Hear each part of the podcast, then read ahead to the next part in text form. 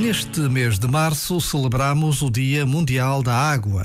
Todos reconhecemos o valor extraordinário da água e todos sabemos que poupar água e combater a sua poluição não são opções que temos pela frente, mas sim obrigações muito concretas e imediatas.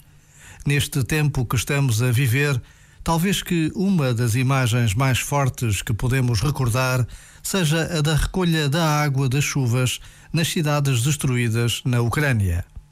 Por vezes, basta a pausa de um minuto para que uma imagem nos coloque de novo perante o drama da guerra e nos motive a perseverar na oração pela paz. Este momento está disponível em podcast no site e na app.